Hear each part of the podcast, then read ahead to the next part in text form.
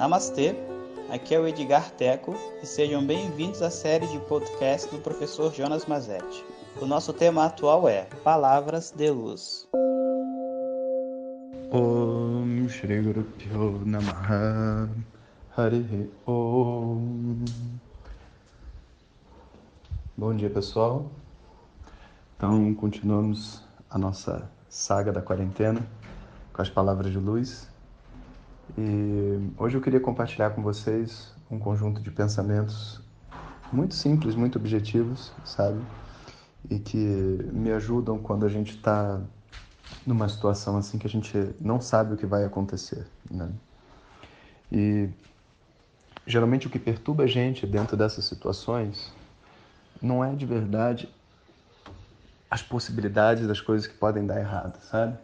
Mas é um conjunto pequeno um conjunto pequeno de apegos ou ideias que a gente tem, ou talvez pensamentos que a gente não consiga se livrar. Como, por exemplo, aquela pessoa que de repente percebe que não vai poder ir na tal festa que ela gostaria tanto de ir, e daqui a pouco ela está sofrendo pela quarentena, mas ela não está sofrendo pela quarentena em si. A gente sempre sofre porque existe alguma coisa dentro da nossa mente que a gente gostaria de estar fazendo ou que a gente planejou fazer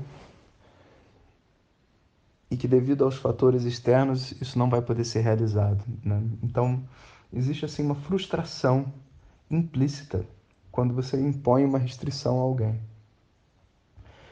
Até mesmo uma prisão, né? Se você imaginar assim, pô, a pessoa está presa, né? E, mas ela não sofre porque ela está presa. Ela vai sofrer porque tem certas coisas que ela gostaria de fazer que dentro da prisão ela não vai poder fazer, seja que prisão for essa prisão, até a nossa quarentena. Então, nesses momentos, sabe, a grande ordem que a gente tem que dar para nossa mente é ser capaz de se reescrever, sabe?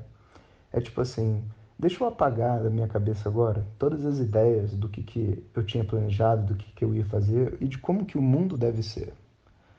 Porque a estrutura que a gente conhece de acorda de manhã, sabe, é, toma café, sai para trabalhar, volta para casa, assiste um filme, dorme, essa estrutura não só não é saudável, mas ela é uma estrutura criada, ela, ela não é uma estrutura natural de um ser humano, sabe? Pensa sobre isso. Porque naturalmente a vida de uma pessoa não é dividida em segunda de segunda a domingo, você está entendendo? E nem de tal hora a tal hora. Tanto que a nossa disposição e o nosso desejo, sabe, de fazer as coisas muda durante o próprio dia. Acaba que a gente tem que aprender a administrar o tempo de acordo com o que a sociedade ensinou a gente a fazer. E a gente aprende também a administrar nossa vida de acordo com aquilo que a sociedade planejou que a vida deveria ser.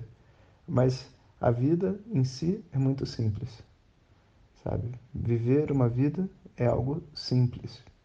Né? E no momento que você encontra uma harmonia com uma vida simples, com as pessoas que estão em volta de você, inclusive com a maneira como você contribui para esse universo, né? para essa vida em volta, eu acho que a própria estrutura né, de sociedade, de é, acordar, comer, trabalhar e dormir, sabe, essa, essa estrutura ela é colocada em xeque.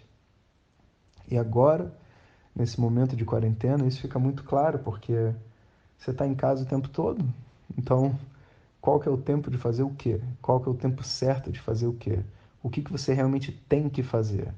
Esse é um momento né, onde a gente tem que substituir esses tanques todos por uma compreensão mais profunda do nosso Dharma, uma compreensão mais profunda do nosso papel dentro dessa história, sabe? Para que a nossa vida seja realmente um privilégio, para que ela seja realmente uma opção, eu preciso escolher a vida e não ser, entre aspas, escolhido por ela ou sentir que eu estou num movimento onde eu não tenho opções. Não, a gente tem muitas opções e tem muitas coisas que a gente pode fazer. E essa se empoderar né, desse, dessa decisão é um, um processo muito importante, sabe? Então, quando a gente está assim nessa em momentos como esse, a gente não pode deixar a nossa mente ficar presa nas velhas maneiras de pensar, naquilo que eu gostaria de estar fazendo. É isso que faz a gente realmente sofrer e agonizar porque tem que ficar em casa. Ficar em casa é algo maravilhoso. A gente tem que pensar assim: ficar em casa é algo maravilhoso. Ficar consigo mesmo é algo maravilhoso. São modos diferentes de vida, modos diferentes de se estruturar, modos diferentes de estruturar o nosso dia. Eu lembro quando eu quebrei a perna, eu estava na floresta, né? Que eu dependia tanto das pessoas, sabe? Que eu não tinha tempo, o meu tempo de encontrar pessoas. O meu tempo de encontrar pessoas era quando alguém chegava no meu quarto e podia me ajudar. Podia ser duas horas da manhã, eu ia receber a pessoa bem. E quando não tivesse ninguém ali, eu ia dar uma dormidinha e descansar, sabe? Porque a minha estrutura de dia teve que ser remodelada para aquela realidade que é estar com a perna quebrada no meio do mato.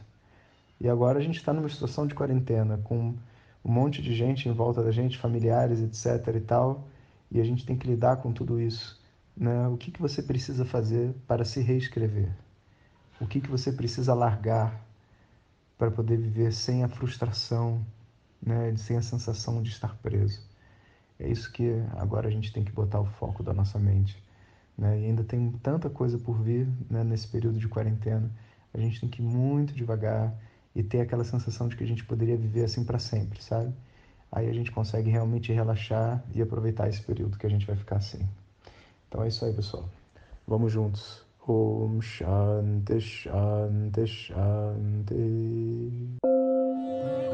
Muito obrigado por ter escutado. Essas são apenas algumas gotas do infinito oceano de conhecimento da tradição védica. Para receber nossos áudios diretamente, clique no link que acompanha o título desse áudio ou baixe o nosso aplicativo Vedanta Zap. Om Tat Sat.